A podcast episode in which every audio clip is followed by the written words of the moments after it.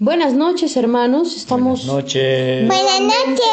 Hola, ¿cómo están? Hola, ¿cómo están? Estamos nuevamente aquí para seguir aprendiendo de la palabra de Dios, Sí. hablando acerca de los dones o capacidades especiales que nos da el Espíritu Santo para vivir una vida sobrenatural, una vida que no sea solamente llevada por el pensamiento humano, sino en el poder de Dios.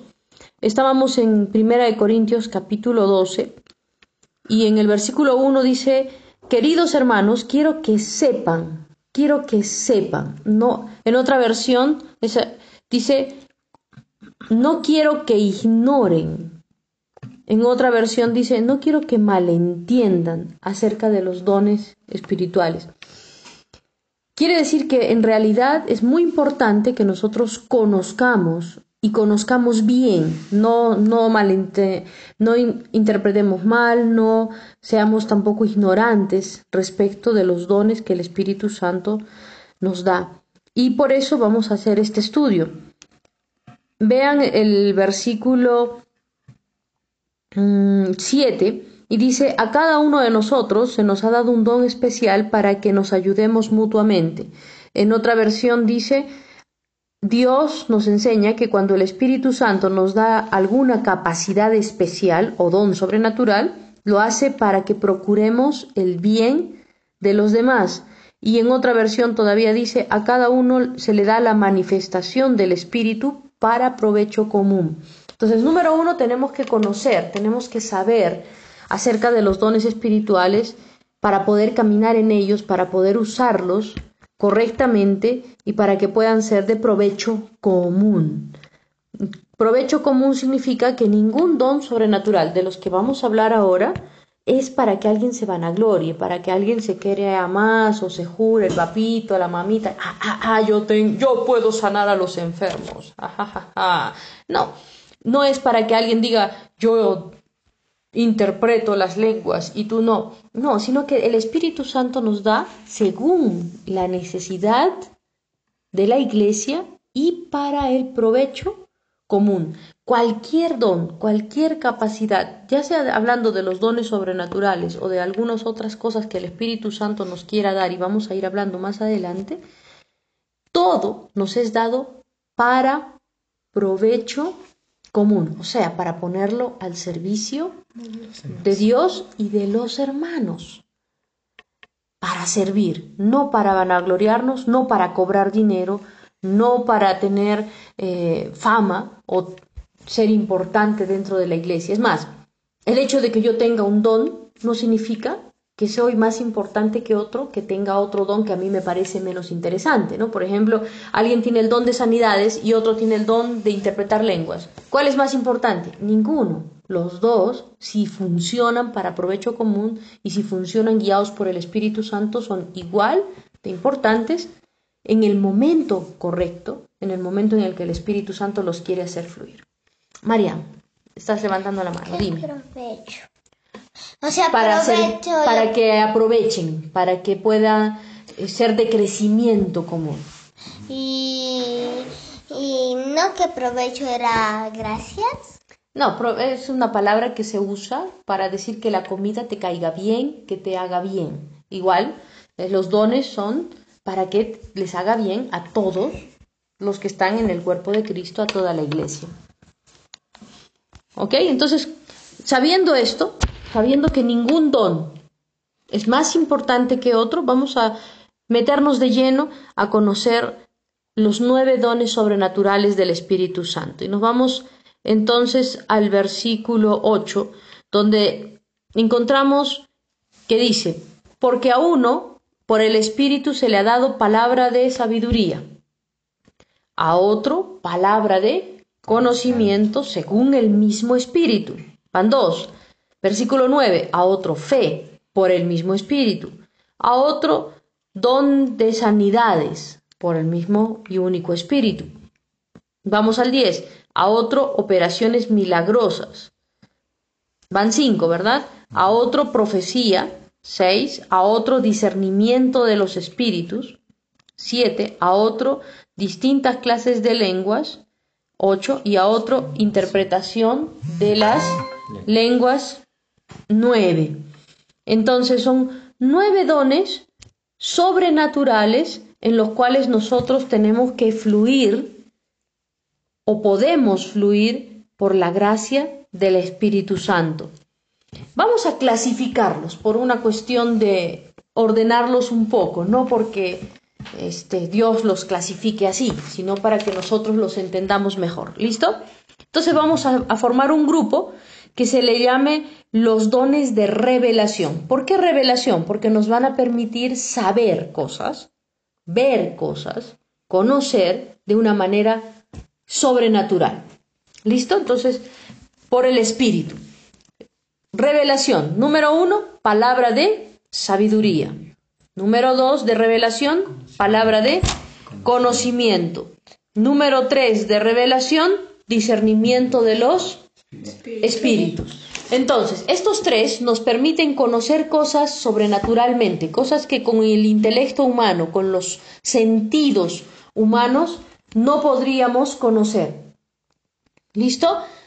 Estos tres, ¿qué cosas hacen? Nos permiten tener una revelación Sobrenatural. sobrenatural, que no podría ser dada por un hombre en una forma natural, sino que necesita ser, ser conocidas por el Espíritu Santo. Entonces, vamos a ver cada uno. Palabra de Sabiduría. conocimiento primero. Conocimiento. ¿Qué quiere decir palabra de conocimiento?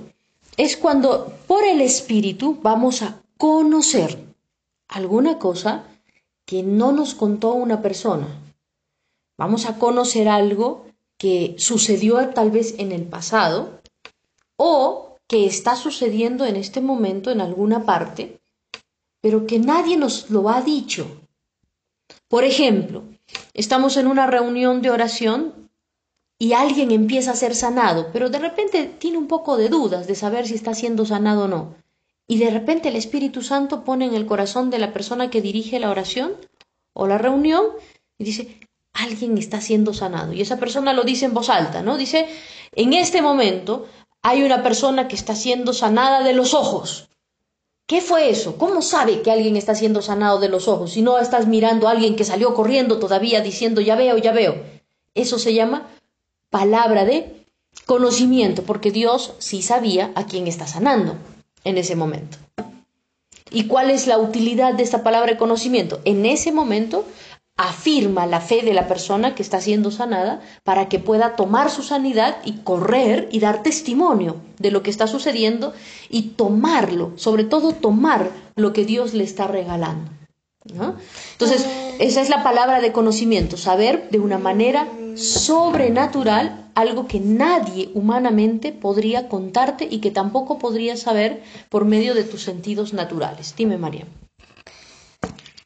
Este, tal vez la persona, eh, o sea, la persona que está siendo curada de los ojos, di- o sea, no cree que está curada, pero cuando dice, cuando dice el Señor, no va a creer, no, es el pastor, no, eh, tal vez cree que el otro está siendo sanado, que otra Bueno, persona. es que esa es ya la parte de esa persona que tiene que tomar por fe las cosas que Dios le regala.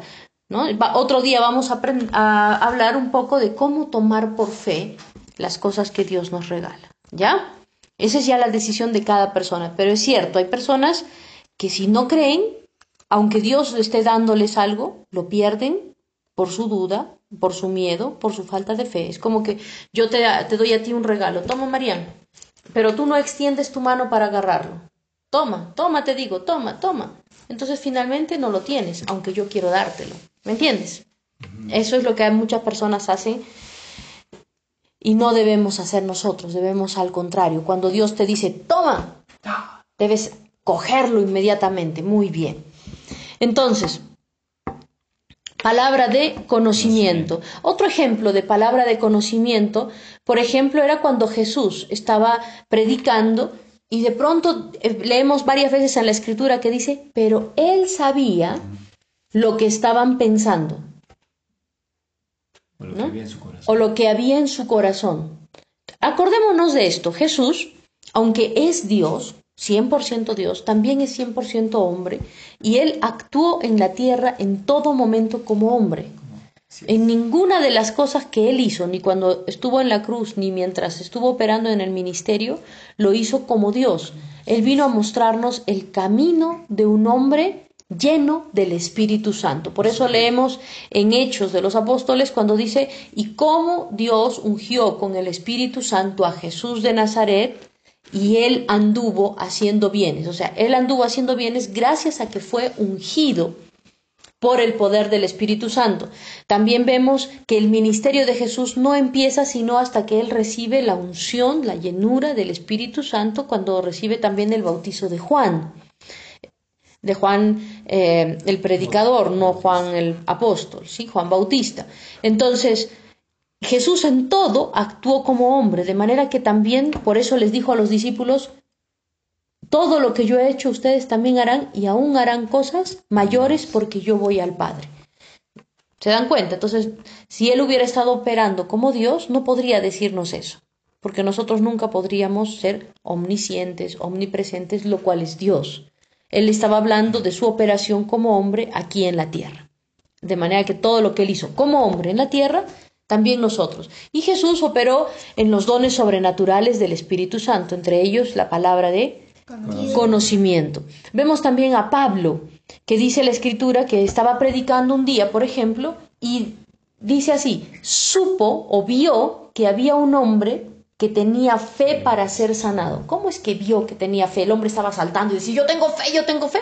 No, pero Pablo vio en el espíritu que tenía fe. Eso fue una palabra de conocimiento. Ahora, ¿cómo viene la palabra de conocimiento? Podemos tener diferentes medios por los que la palabra de conocimiento llega a una persona. La palabra de conocimiento puede venir a través de una intuición, por decirlo así, ¿no? Como que algo que percibes en tu espíritu, no lo entiende tu mente, pero lo percibes en tu espíritu. Podría venir también incluso a través de una voz, audible. Ah, en, en, algunos momentos yo tengo el testimonio directo de mi mamá, por ejemplo, cuando ella se encontraba muy angustiada, clamando a Dios y no conocía la escritura. Había entregado su vida al Señor, pero todavía no asistía a ninguna iglesia, a ningún lugar y no conocía la escritura. Y, y, estaba lavando ropa un día y preguntándose, ¿qué debo hacer? ¿Qué debo hacer? No sé qué hacer para salir de esta depresión, de esta angustia en la que estoy. Y claramente ella escuchó la voz de un varón que le hablaba desde atrás suyo y le decía, ora. Y e, ella se asustó pensando que alguien había entrado a la casa, volteó, buscó por toda la casa y no había nadie. Entonces ella supo que esa era la voz de Dios. La palabra de conocimiento también podría venir a través de una visión.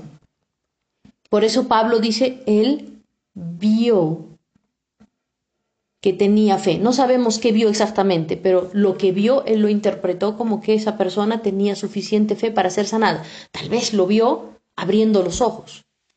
Tal vez lo vio, ¿no? Y, tenemos múltiples testimonios, por ejemplo, de, de, cosas así, que las personas están en una reunión y de pronto pueden ver a alguien parándose de la silla de ruedas. Entonces saben que Dios está sanando a alguien de las piernas y pueden decirlo.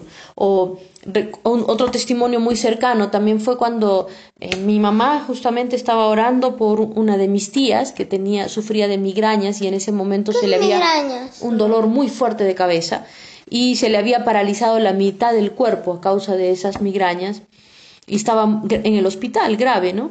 Y estaba ella mi mamá estaba orando por ella pidiendo al Señor que fuera sanada y la persona que dirige la reunión de pronto dice veo que Dios saca como con un cucharón una especie de jugo negro de la cabeza de una persona es el lado derecho de la cabeza de la persona. Y justamente esta persona tenía las migrañas siempre en el lado derecho de su cabeza entonces, eh, esa palabra de conocimiento de que Dios en ese momento la estaba sanando, eh, fue a ah, través de una visión que recibió este, este hombre que dirigía la reunión. Y mi mamá en ese mismo momento lo declaró y dijo, lo tomo, ese es de mi hermana que está siendo sanada. Llamó por teléfono y efectivamente eh, su hermana dice, sobrenaturalmente estaba, había dejado de dolerle la cabeza y estaba empezando a moverse media hora antes más o menos, o sea, justo en el momento en que la palabra había sido dada. Así opera la palabra de conocimiento. Dios nos permite saber algo que está sucediendo o también algo que ya sucedió en el pasado. ¿no? Algo que ya sucedió en el pasado. Por ejemplo, eh, yo eh, tengo este, este, recuerdo cuando estábamos casi una semana o 15 días antes de casarnos, yo entré de pronto en un pánico que no podía explicar, simplemente tenía tanto miedo, como si el espíritu de temor estaba oprimiéndome totalmente. Y, empecé, ahora te voy a contar por qué, y empecé a llorar y llorar y llorar y llorar y lloraba desesperadamente. Entonces, eh, José, que ahora es mi esposo, en ese momento mi novio, estaba a mi lado y no sabía qué hacer. ¿no? No sabía cómo calmarme y no sabía qué me pasaba. Yo solo le decía, tengo miedo, tengo miedo, tengo miedo. Y bueno, para quienes me conocen, es muy raro verme a mí así. Entonces, recuerdo que él me abrazó y empezó a orar en lenguas, empezó a orar en lenguas, empezó a orar en lenguas por mí, pidiéndole a Dios saber qué estaba pasando. Y el Espíritu Santo le reveló lo que estaba pasando. Entonces él me miró fijamente a los ojos y me dijo así, ¿no? Me dijo, Nine, yo no soy Javier Vargas y tú no eres luz. Nosotros no vamos a vivir lo mismo que vivieron tus padres no vamos a repetir los mismos errores. Nosotros estamos con el Señor. Echa fuera ese, temor. Y realmente cuando Él me lo dijo, recién pude verlo, ¿no? Eh, yo nunca me había dado cuenta que seguía guardando en mi corazón tanto temor al matrimonio a causa de las vivencias negativas que había visto eh, con mis padres. Y eh, entonces se había manifestado ese temor porque ya estaba pues, a puertas del matrimonio. Y yo no lo había visto, pero necesitamos la ayuda sobrenatural del Espíritu Santo a través de una palabra de conocimiento para poder echar fuera ese espíritu de temor que estaba queriendo en ese momento destruir nuestra relación, destruir mi vida también, ¿no? Así opera entonces, hermanos, la palabra de conocimiento. conocimiento. Otra vez, es una revelación de algo que ha pasado o que está pasando y es una revelación sobrenatural, algo que no te podrían haber dicho los sentidos ni una persona, sino que Dios mismo lo revela a tu espíritu y lo puede revelar por medio de una visión, por medio de una voz audible, por medio de una intuición en el corazón, por medio de una voz interior también puede ser reveladas cosas, también eh, puede ser revelado por un sueño, por medio de un sueño, por ejemplo, José supo que tendrían que huir a Egipto antes de que el rey Herodes, esa fue una palabra de conocimiento, eh, por medio de un ángel. Y en su sueño. Por ejemplo, este Pedro, cuando tenía que ir a la casa de Cornelio, lo supo porque un ángel se le presentó y le dijo, ¿no? Mira, van a venir a buscarte unos hombres, debes ir con ellos. Eh, también lo tenemos en el caso de eh, que sea la, Virgen María que tuvo, vio un ángel. También tenemos el que se llama em, el discípulo que evangelizó a Pablo, ¿no? que también recibió una palabra de conocimiento que le decía incluso la dirección donde tenía que ir a buscar a Pablo, ¿no? porque de otra forma no lo hubiera encontrado. Necesitaba una revelación sobrenatural para saber dónde ir.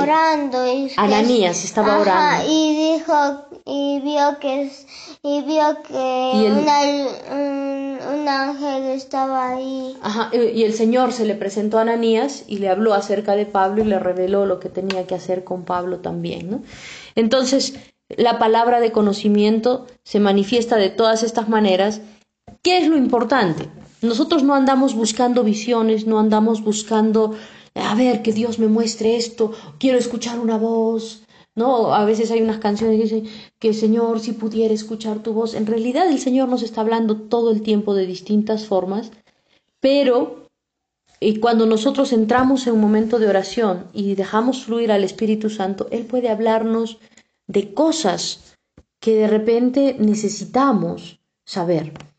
Mm, está haciéndose un poco largo el audio, pero quiero decirles esto, por ejemplo, eh, el ministro Gilmer Mucha en alguna ocasión nos contó directamente que él estaba en un momento orando y empezó a sentir una angustia como de muerte. Algo malo estaba pasando, pero no sabía qué cosa estaba pasando. Así que se puso a orar pidiendo la revelación y él vio a su esposa y a su hija en medio de llamas, así que empezó a tomar autoridad sobre el espíritu de muerte que estaba tratando de atacarlas, de dañarlas, hasta que tuvo paz. Tuvo paz y se fue a hacer las cosas que tenía que hacer. En la noche se comunicó con su esposa porque él se encontraba en un seminario en Estados Unidos y su esposa le dice, no sabes lo que nos pasó hoy. Salimos en el carro y de pronto explotó el motor del carro, todo el carro estaba en llamas y no teníamos forma de salir porque todo se había cerrado, los vidrios, todo. Pero eh, cuando estábamos así atrapadas, empezamos a orar, a clamar al Señor que nos ayudara y vinieron unos jóvenes altos y no sé con qué rompieron los vidrios, nos sacaron, vieron que estábamos bien y de pronto desaparecieron. Así que también por palabra de conocimiento nosotros podemos orar e interceder por personas en otro lugar, porque el Espíritu Santo nos puede revelar cosas que están pasándole a personas en otro lugar, lejos de donde nosotros estamos, para que nosotros tomemos intervención por medio de la oración, tomemos autoridad. Cuando el ministro tomó autoridad sobre estas cosas que estaban sucediendo, él envió ángeles a, a hacer algo y esos ángeles vinieron y sacaron a su esposa del carro y a su hija, las pusieron a salvo, pero porque él dio lugar a poder escuchar lo que Dios le quería revelar que estaba sucediendo. Entonces, es tan importante que los creyentes aprendamos a movernos en el poder del Espíritu Santo y en la revelación del Espíritu Santo, que aprendamos a movernos en los dones sobrenaturales que Él nos quiere dar. Son armas para luchar en este mundo y para vencer en este mundo. Queridos hermanos, Em, ya se ha hecho más largo el video, yo puedo seguir, el audio, perdón, yo puedo seguir enseñándoles sobre esto una hora más, pero vamos a continuar mañana. Muchas bendiciones, nos vemos el día de mañana.